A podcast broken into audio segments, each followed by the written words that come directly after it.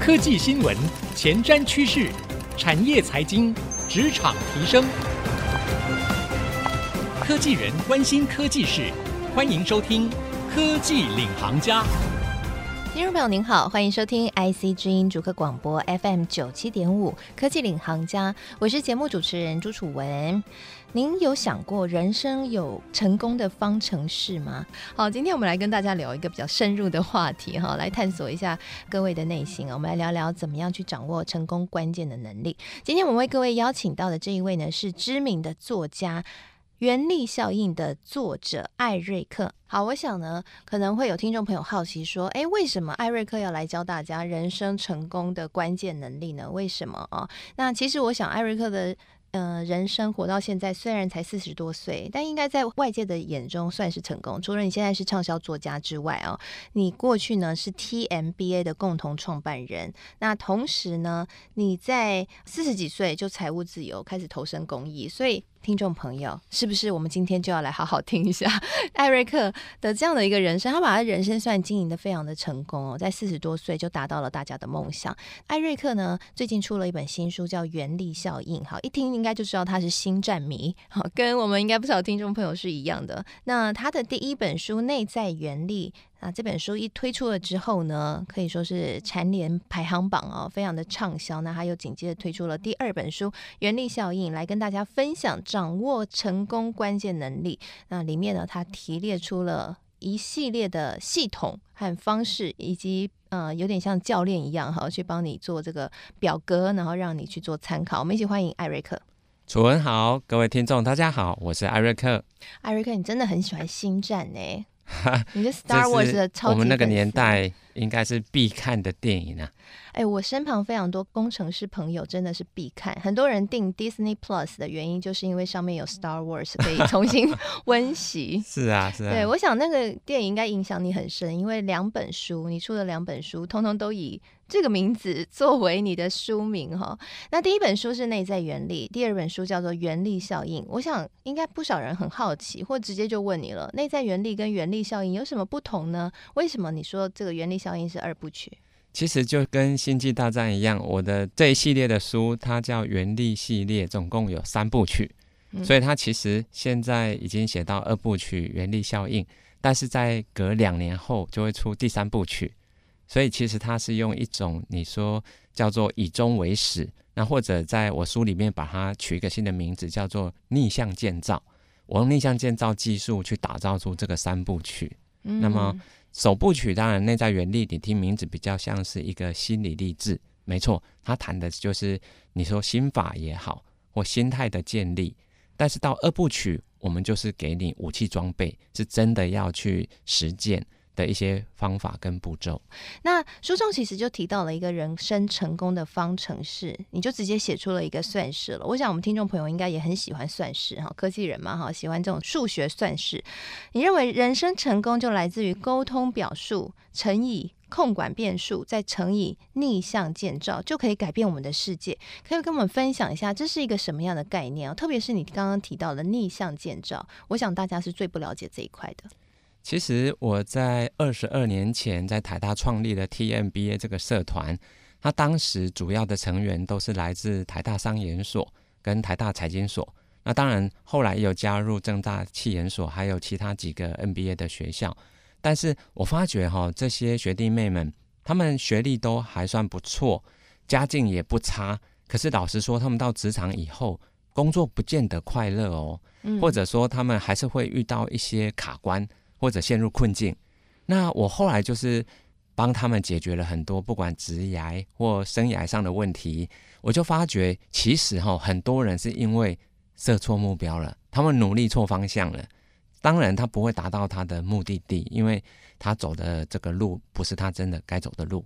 所以我就发觉，如果你真的要活出一个成功又快乐的最后的结果，你必须要重视你的终点。你的终点那个定位点你要定清楚，不然就算航海技术再厉害的船长，你如果没有一个目的地的话，你在海上都是危险的，因为你会随波逐流。嗯，那常见的终点设定错误有哪些？其实就跟我要考台大商研所之前，跟很多人一样，我们就大学毕业也不知道做什么，就想说，不然先念硕士好了，念完硕士再来找工作。可是当时我们都会发觉，就是比如说有一些很高薪或者光鲜亮丽的工作啊，比如说金融业啊，尤其是投资银行或者是管理顾问啊，这些都是那种很高收入，而且讲起来那个公司名字很好听，但是不是每个人都适合。所以我当时本来也是。跟大家一样，就是憧憬这种很棒的工作当目标，后来才发觉我一点不快乐，所以我后来其实是人生有转向了。所以如果我们误把社会上大多数人的这个目标当做我们自己的目标，其实很容易就会浪费生命，我们走错路了。嗯，可是如果我想要的生活，或者说我想要的目标，但是他没有办法给予我经济上的足够的资源，怎么办呢？因为很多人会设定那个目标，很可能就只是现实的考量哈，可以赚比较多的钱。像艾瑞克你提到这个终点的建造很重要，因为它其实是人生成功方程式最后能不能够真的成功的重要一环嘛哈。所以探索自己的内心，知道自己适合什么，会是非常重要的事，对不对？没错，所以。有些人当然还在人生的这个上半场，比如说还在三十几岁，毕竟离这个人生的下半场还有一段距离嘛。我们如果还想不清楚自己人生最后要以什么样的姿态在这个社会中被定位，那我们可以直接找现成的，因为现在很多书几乎把各行各业里面的成功人士都出了传记，嗯啊，或者是企业的这种每个知名企业几乎都有被写成书。我们可以借由这样子去找一些成功的典范，当然不是说我们要跟他做一样的事情，而是说成为像他那样子的人。所以重点是 B，你要成为什么样的人？这个人的，比如说在社会上的被怎么定位啊，或者是说他的心态是如何，或者他有怎么样的一个特质，是以这个为准，而不是说要做出什么样的事情，因为毕竟。二十年后，我们能能做的事情跟现在能做的会不太一样。对呀、啊，所以度这件事情是其次，而是那个 B，你要先找出来。如果有一些人可以当你的 role model，当你人生的典范，他就可以当做我们的北极星，在我们茫然失去方向的时候，就可以成为我们的指引。嗯，可是我们不一定可以实际跟那个人做到 contact，那要怎么办呢？嗯、其实现在我觉得。拜这个网络通讯之事啊，那些名人哈、哦，很多媒体都去访问，或者是他们也都会有一些，或许啊，就是公开的场合会有发言或致辞。你只要去上网搜寻，你都会搜寻得到他们讲了什么。嗯，所以我们不是要去追踪他做的事情，而是你会透过他们的言谈当中去了解这个人他的，你说他的喜好也好，他的价值观。所以我们要学的是价值观的那个部分。那我好奇想问啊、哦，因为你四十岁就财富自由了吗？那你在四十岁之前，你的 role model 是谁？我觉得我很幸运哎，我在大三升大四的那一年啊，是一九九七，刚刚好就是有一位严长寿先生啊，他当时是雅都励志集团的台湾区的总裁，他出了人生第一本书，就叫《总裁狮子心》。嗯，他一直畅销到现在二十五年了。你知道吗？我就是参加他第一本书的第一场新书发表会，我就坐在第一排正中间，我就听他演讲，我就发觉天哪，台湾有这样子的人哎！这个总裁像狮子一样勇猛，可是他不是为了自己，他所做所说的都是为了这片土地要更好。我当下就决定我要跟他一样，所以我后来也做了很多偏乡的这个。教育啊，或者是捐助偏乡的弱势儿童，其实做的事情跟现在延长寿很像。当然，他大我二十多岁，我离他有很长的一段距离，但是就是因为这样子，他可以当我的指引，当我的北极星。哦，了解了解，嗯，所以因为我有采访过严长寿先生，对，他确实本人就是散发出一个完全不一样的正能量，没错，就可以看得出来他对这个社会的价值，所以。我想在设立 model 的这个部分，会是人生成功方程式最关键的一环。那接下来设立好之后，就是要逆向建造了，对不对？对。逆向建造是什么样的意思？那怎么建造？我举一个实际的例子哦，像我在二零二一年底领了一个，我觉得还蛮，我人生算小小有成就，就是金石堂的年度风云人物、新势力作家，因为他一整年其实只会有一个风云作家跟一个新势力作家。嗯，那么我是如何在每年三万多本新上市的书里面，能够被选为新势力作家呢？其实我用的方法就叫逆向建造。其实哈，我要先感谢一个人哦，叫杨师棒。杨医师他其实就是我前一届的得主，同样一个奖项，我就是刚好在那个我得奖的前一年啊，就看到他得奖的感言，他上台致辞有被录下来，有放在网络上，我就看到了，我就决定说我要拿这个奖。新势力作家，我觉得很有意义，很有影响力，所以我也要，所以我就从那一天我才决定哦，我要去写一本书，因为。你一定要有，所以你是因为杨思棒医师的演讲，让你决定写《对他激励了我这一本书，没错哇！所以你可以说，就写作而言，杨思棒就是我的 role model。然后、哦、他有上过我们的节目，听众朋友就记得吗？这个讲阅读的，哇，太棒了，对，太棒了，太有趣了，嗯。所以其实我就是看了他的影片，我决定要当隔一个年度的领奖人之后呢，我的时间表就很清楚了，我只有一年的时间。那你要成为新势力作家，你就是要从逆向建造的方式，你先把新势力作家这个把它拆开来研究一下，到底要具备什么条件。所以你知道吗？我就在我看完杨思邦医师的那个得奖感言当天哦，我就发讯息问他说，方不方便约你同台来演讲？我们就约一个月后在台大来讲一场，我跟他同台，他就答应了。嗯，我隔天就已经把场地租好了。海报做好了，开始宣传，所以准时就在一个月后，我们在台大办了一场为你引路从优秀到卓越的演讲。哇，那个门票是秒杀，一个小时全部卖光，有三百六十席，那个门票一千二，我们全部捐出去。嗯，你知道吗？我为什么找杨思棒来？因为他就是新势力作家，所以我就可以把他找来，近身的观察，把他解剖，看看。到底一个新势力作家具有什么样的特质？他有什么条件？嗯、所以我研究他，然后呢，研究结果出来了，有两大要素，两大变数。你只要掌握这两大变数，你实现的几率会很高。第一个是什么？你一定要著作吗，啊，不然你不能当作家。所以你一定要写一本书。所以前提是你要有一本书，而且你必须在短时间热卖哦。嗯，那我算了一下，我就去研究，如果按照金石堂的这个。统计，它只算到十月底，所以如果我要在十二月底去拿这个奖，而且成绩只算到十月三十一，那我要预留三个月，让新书可以上市，它才有足够的时间去热销嘛。对，所以我的书就要从十月底再往前回推三个月，一定要在七月三十一上市。好，但是书你要写作一定要有灵感嘛，所以我那个灵感也就是我跟杨思棒医师同台演讲的那一场那个内容。我的投影片有五十张，我就是用那五十张当我书的架构去把它扩写，也就是扩大改写，写成了内在原力。所以我是先有演讲，后来才有书。所以时间轴其实是整个是逆向的。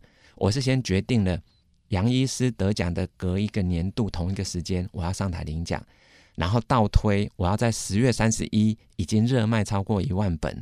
再往前回推三个月，书要上市；再往前回推六个月，我要开始写。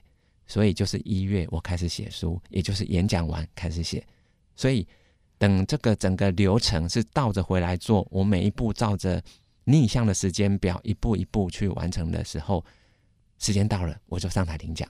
是哇，刚刚听完艾瑞克的分享哦，才知道说，在别人眼中看为这些嗯、呃、很难达到的目标，其实它可以透过拆解成许多小的动作，然后确实的去执行，那你就有机会可以去完成。但重点是，这也需要很高的自制力哦。那中间还可能会出现一些其他的变数啊。那到底要怎么样去排除万难呢？而且最重要的是，帮助自己可以知道这个目标之后，还可以非常笃定的前眼镜。休息一下，广告回来继续收听科技领航家。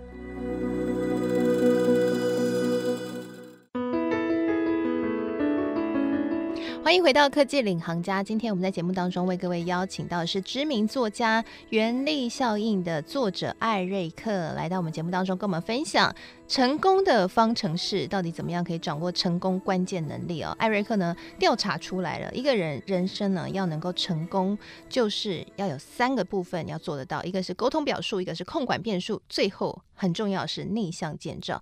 在上半集节目呢，我们特别聊了一下逆向建造。所谓的逆向建造，就是要以终为始的去思考，先把目标设定好了，你最终想要达成一个什么样的人？最终不管，我想听众朋友可以应用在自己人生中。二十年后，你想要世界怎么看你？你想要家人怎么看你？想要以什么样的姿态在这个世界上被对待？以及呢，你自己在工作上面也可能是啊，二十年后你想要用什么样的职位？好，退休，好，假设是这个样子，你可以先有设定一个最终的目标，再去找到 role model，然后把 role model 给拆解一下哦。那找出了他成功的关键因素之后，就开始去仿效。就像刚刚在上半集节目，艾瑞克所分享，自己最后能够在一年内就拿到了新势力作家，其实就来自于他参考了自己的 role model 杨思棒医师，然后去向他学习，然后拆解他的成功方程式，并且独立的应用。才能够达成哦，但重点就来了，我们在前面埋了一个伏笔。我觉得有两个很困难，一个是说你设定了这些小目标，你要有很高的自制力去完成，你中间没有想要放弃的念头嘛？加上这个时间的因素非常的短，你为什么不设立说两年内、两年后拿到新势力，要把自己逼成一年后就要拿新势力？而且出版第一本书就拿到新势力作家，真的超级难哎，这目标会太困难，还是是因为台大的基因作祟？台大人都喜欢做一些很挑战性事。然后第二个就是说，哎，中间可能还会发生其他的变数啊，那怎么办呢？嗯，其实我在这个成功的方程式第一个项目叫做沟通表述，代表的意思是说，不要只靠我们自己一个人做。其实刚刚提到新势力作家有两大变数要控管哦，一个是你要一本畅销的著作，一推出就能够短时间卖破万本，但是还有第二个要件，我就去研究。金石堂他怎么定义新势力作家？哦，原来还有个条件大家都忽略了，那个叫做要愿意主动跟读者沟通。其实你知道，很多作家他们就是喜欢书写，可是不喜欢这种人多的场合，所以他其实是害怕交际的，害怕大量的曝光。所以很多的作家其实是喜欢独处的，那这样子就不适合当新势力作家。那如果我要符合这个条件，我等于是要在短时间内跟很多的读者沟通，所以我所谓的沟通表述，就是说，你心中已经有这个目标的时候，你不要只是埋头苦干，因为现在拼苦劳，老实说哈，很难有好成绩。我们现在都是打团体战的，所以沟通表述等于是把你的真正你内心渴望的事情啊，公开讲出来，自然会吸引一些志同道合的人跟你一起来完成。所以，我们如果都不讲出来，别人就算是很支持你，也不知道怎么支持啊，要帮也不知道怎么帮。所以你有直接说出来说，我想要成为新势力作家，倒没有这么直白，但是我希望成为一个畅销书作家，这是很公开讲的，直接公开说。对、嗯、对，所以在我写第一本书的时候，我就很希望这本书能够挑战原子习惯，因为你知道台湾的出版市场已经够挑战了哈，就是实体销量越来越少，可是。看起来前几名的这个榜单都还是国外的翻译著作，对，所以你不觉得很可惜？这个市场已经够小了，本土作家又没有办法分到比较前面的位置。我觉得我就是要能够希望有机会看能不能本土作家也创造出一定的这个好的成绩，所以我就直接以原子习惯当我的目标，我希望能够有机会去超越它。原子习惯卖了好几万本呢，几十万本，连续三年都是台湾的冠军了。哇，对，所以我就公开去表述说，我很希望本土作家们能够被支持，我们也可以写得出有国际竞争力的好书，你知道吗？就有好多本土作家来支持我了，所以他们就是我在一月二十三，我跟杨思棒同台演讲的那一天，就来的其他十位作家，都是台湾本土，而且都卖得不错，所以他们都支持我的理念。所以后来那十位就成为了我这个首部曲《内在原力》的推荐人，所以我就很短的时间有这十位，你可以说他们就是在人际网络里面扮演了节点。人际网络的节点，你可以说他就是一个超级连接者，他们每一个人背后都有三万到五万，甚至十万的粉丝，所以我的演讲很快就，我记得好像一个月的点阅就到八万了。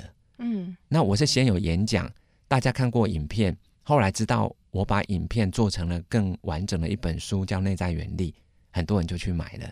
所以你可以说我就是用以终为始，最终目标是要一本书，可是我倒回来，我要先有一个很热门的演讲。给很多人听到。是，其实我想大家应该很惊艳于，就是艾瑞克不仅会写。而且会思考，而且很重要是你有业务行销的能力。我想在书里面你有特别提到，其实你一开始是做业务的。嗯，那做业务呢，里面有一个小故事，我印象很深刻。你那个时候说呢，呃，你们一个人要负责全台湾好像几百区还几千区的业务的单位的拜访，当然，那每个人呢都跑得上气不接下气的哈，因为时间就这么多，要分给这么多的单位。后来呢，你就突然有一天。赶不上车的时候，在饭店里面灵机一动，想说：那我何不办免费的演讲，嗯、然后教这些不同单位的客户一些投资理财上面的一些相关的一些指引哈。所以呢，你就开始去办免费演讲，结果你就不费九牛二虎之力，所有人就来了，然后你就不用一一拜访。所以，就像你书里面提到，创意很重要。没错，有时候成功也来自于说你的创意能不能够想出一些新的点子。因为我想，应该也蛮多人跟你。一样有设定同样的目标，就是希望写一本畅销书，嗯、但他可能不一定有你这样的一个创意。你的创意来源，嗯、你觉得要怎么样可以研发出这种有别于其他人的创意？在原力效应的书里面啊，确实我把五大变数的第一个就是谈创意。为什么？因为我发觉有很多的行业啊，他们就是出现了一个你说就是杀手级的产品、杀手级的应用，它颠覆了整个产业。比如说。iPhone 好了，智慧型手机。其实苹果以前还在做 iPad 的时候，还在做音乐的这个随身听。媒体记者就访问说：“贾博士，你将来要不要考虑做手机？”他就说：“不要，我对这个通讯产业没有兴趣。”就后来才隔没几年呢，他竟然就推出 iPhone，就 iPhone 一下子就打趴了全世界所有的手机制造厂。他曾经市占率有高达四成，全球的市占率快到全世界一半。为什么？因为当大家还在拼技术这件事情的时候，如果在这个 X 轴上面是以通讯技术在比拼，那我们很清楚，比如说啦，三星电子它可能拥有的专利数是当时最多的。你要在十分里面，三星已经拿了十分的状况，你苹果是一个新进入者，你了不起，你的技术可能只有九分。所以贾博士他用的另外一个 Y 轴是完全不相干的，叫做美学。所以它的美学就是呈现在这个 iPhone，大家一看到会觉得天哪，竟然这是手机耶！而且智慧型手机竟然是全白色，而且这么简单，只有一个按钮。所以如果它在美学上面是十分，技术九分，这样乘起来有九十。可是三星的技术或许十分，它的美学可能只有六分，这样乘起来只有六十。所以贾博士用九十分去打败了六十分。所以关键就是想去找出一个新的变数。一个新的轴，这个 Y 轴是你必须跟不相干的领域，因为大家不会去想到通讯技术跟美学有什么关系，没关系。所以像我内在原力为什么可以短短的上市第一个月就破万本，然后三个月就三万本，其实是因为我这本书啊，虽然看起来书名很像心理励志，对不对？但其实它的主轴 X 轴本身是职场成功学。但是职场成功学已经有很多知名的著作在那里啦，比如说《原子习惯》啊，《与成功有约》。其实这些大师级的人物都已经红遍全世界了。我艾瑞克何德何能跟他们比呀？所以你要在成功学的，比如说经验值上面，人家十分，艾瑞克只有两分，我不可能用这个跟他打，我一定输的。所以我就去找了另外一个轴，是他们绝对不会有的，叫做文学。没有人会觉得。成功法里面怎么跟文学有关？我告诉你哦，我就是花了很多时间，把诺贝尔文学奖从一九零一年到二零二零，长达一百二十年来每一届的诺贝尔文学奖得主，他的经典之作我拿来读，从里面找出好的元素。所以我就是去文学领域挑出这些很棒的元素，把它很巧妙地融合到我们的成功学里面，你就会读起来觉得天哪，好震撼哦！因为你知道。经典之所以成为经典，是因为他们有些观点是经过一百年，你来看，你都觉得哇，现在仿佛真的是个真知灼见。嗯，所以当我有了文学这个很强大的武器，而且是全世界一百二十年来的诺贝尔文学奖得主的智慧精华，我把它融入到了成功法的书里面，这就没有人做到了。嗯，因为我们市场上看到没有一本成功学会去引用诺贝尔文学奖的作品，那我算是很少数。所以你在书里面就有大量引用诺贝尔文学奖人的作品，蛮多金句，其实有些都是诺贝尔文学奖的得主所说的。嗯，嗯，然后你把它做一个诠释，这样子引用，对，引用和诠释，对，嗯，了解。那刚刚艾瑞克提到一个很重要，就是跨领域的结合。其实我们在科技业的商场上也看到，有很多的成功也来自于这种跨领域激荡出来的创意哦，所以。我觉得应用在我们所有的科技业上班族听众朋友身上的话，如果你希望你的人生可以更成功，有的时候你必须要另辟蹊径。这个另辟蹊径，可能就是你需要再找自己业余的时间去多学一个跟你本业无关的。东西啊，不管是才艺啊，或者是知识，在未来很有可能就会在适当的时机拼凑出一个崭新的创意。这样的创意可能会为你带来你所预期之外的成功哦。那最后，我想要再请艾瑞克来跟我们分享一下，但。当你有了一个最终的目标啊，我们说刚刚讲的逆向建造的一开始就是你要方向正确，你的方向很清楚了，然后你也动用了创意，找到了另辟蹊径，可能可以超越前人的一条路了。但很重要的是沟通表述，你要让说到让大家愿意来支持你。但是沟通这件事情不容易，不然不会有这么多沟通的书。我想问一下艾瑞克，你有沟通遇到困难的经验吗？你后来怎么突破？你觉得沟通的关键？成功的关键是什么？其实我在台大商研所刚毕业的那一年啊，就是二零零二年，刚好就是两千年科技泡沫之后，全世界经济很严重在衰退。那其实当时很多公司都是遇缺不补，甚至在裁员跟无薪假。所以其实我念台大商研所期间，我的志向很清楚，我是要当基金经理人，我是要当操盘手的，我要拿杰出基金的奖。结果没想到我一毕业。没有一家基金公司在征人，很惨呢。那时候我记得全台湾有三十九家投信，没有一家在征人的，很惨很惨。只有一家公司哈，就是现在的保德信投信，他是唯一愿意让我去面试的，所以我是很感谢他。可是他们当时也没有研究员的缺，只有业务的缺。但是我知道我的终点很清楚，那我先接受过程里面我们可以绕一些弯路，没关系，我只要确定我方向对就好。所以我去做业务的时候，一开始我太过于强调我的专业知识跟背景了。所以你知道吗？我是要去，比如说券商的这个他们的销售单位去跟 sales 去分析我们的产品。结果我开头就跟他分析说，我过去在台大 TMBA 啊教了很多学弟妹，那我专精领域是哪些？他们都没兴趣。然后台下我就听到一句话，用台语，他就说：“还是想到音啊，意思就是说那是谁家的小孩？”来这里臭屁，我当下就很受伤，但是我要感谢那个人，还好那个人跟旁边人讲这句话，我就知道原来沟通不可以一开始就强调你多厉害，人家就等于是翘着脚，我就等着看你多厉害，他就是不买单嘛。所以我后来讲的东西他们就不听，后来我就发觉我换一个方法，开头啊，其实你不用急着介绍自己，你只要说你是来自哪个公司就可以了，你可以先问他们。最近他们最关心什么议题？他们关心什么问题？嗯，你要从别人的问题或困境当中找出你可以贡献什么价值。是，是，我后来用这个方法，我就发觉一开场他们就有兴趣了，因为不是在谈我，是在谈他们。我会尽情的让他们讲他们想讲的。等他们已经跟我站在同一边了，他知道我是有打算来帮他们解决问题的以后，我们最后就会一起想想看有什么产品。是符合可以解决他问题的，嗯，所以你可以说这种就是以共鸣，最后一定要达到共鸣的结果。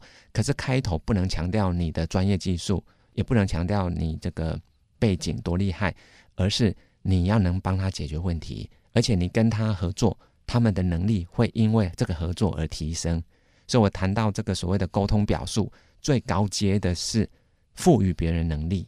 是，嗯，我想这一点真的蛮重要的哈。嗯、对于我们所有听众朋友来说，可以应用在职场上。不管你跟谁沟通，你要能够让对方感受到与你沟通会让他更有价值。对，那你这个沟通就会成功。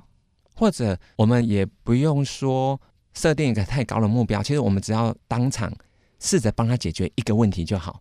只要能够一个小问题你帮他解决了，老实说，他就会觉得感谢你。不见得当场他会跟你买任何东西，但是至少人和，你知道吗？只要人和，自然会找出天时跟地利。所以，我们或许啦，这个人和为出发点的，不代表你当下能够成交，不代表你当下可以谈成什么事情，但是你之后。可以谈成很多事情，是好。今天非常谢谢艾瑞克来跟我们分享哦，关于人生成功的方程式，其实有几个变数。那今天我们深入来探讨。首先，你方向要正确，你要逆向建造。接下来呢，你要去控管变数，还有最后的，你要能够有创意，而且能够跟人有好的沟通哦。所以，其实成功真的不容易啦，每一个都是修炼。那今天呢，我想听众朋友听完了之后，起码我们心里已经知道了那个那个 map。在哪里？那你就可以往那个方向去走，你的人生就会越来越明朗了。那谢谢艾瑞克今天来到我们节目当中，也谢谢所有听众朋友收听。我们现在所有的节目呢，除了会上到 IC 之音竹科广播的官网之外呢，也会同步上到 Apple Podcast 和 Spotify。如果你喜欢我们节目，欢迎可以搜寻“科技领航家”，就可以随选随听我们所有的节目喽。那在节目播出之后，我也会将艾瑞克精彩的分享和我的新的感想写成一篇采访笔记，放在我的脸书粉丝团，搜寻“财经主播主持人朱楚文”就可以看到了。谢谢您收听。希望今天内容对您有所帮助。我是楚文我们下次再会喽拜拜。拜拜。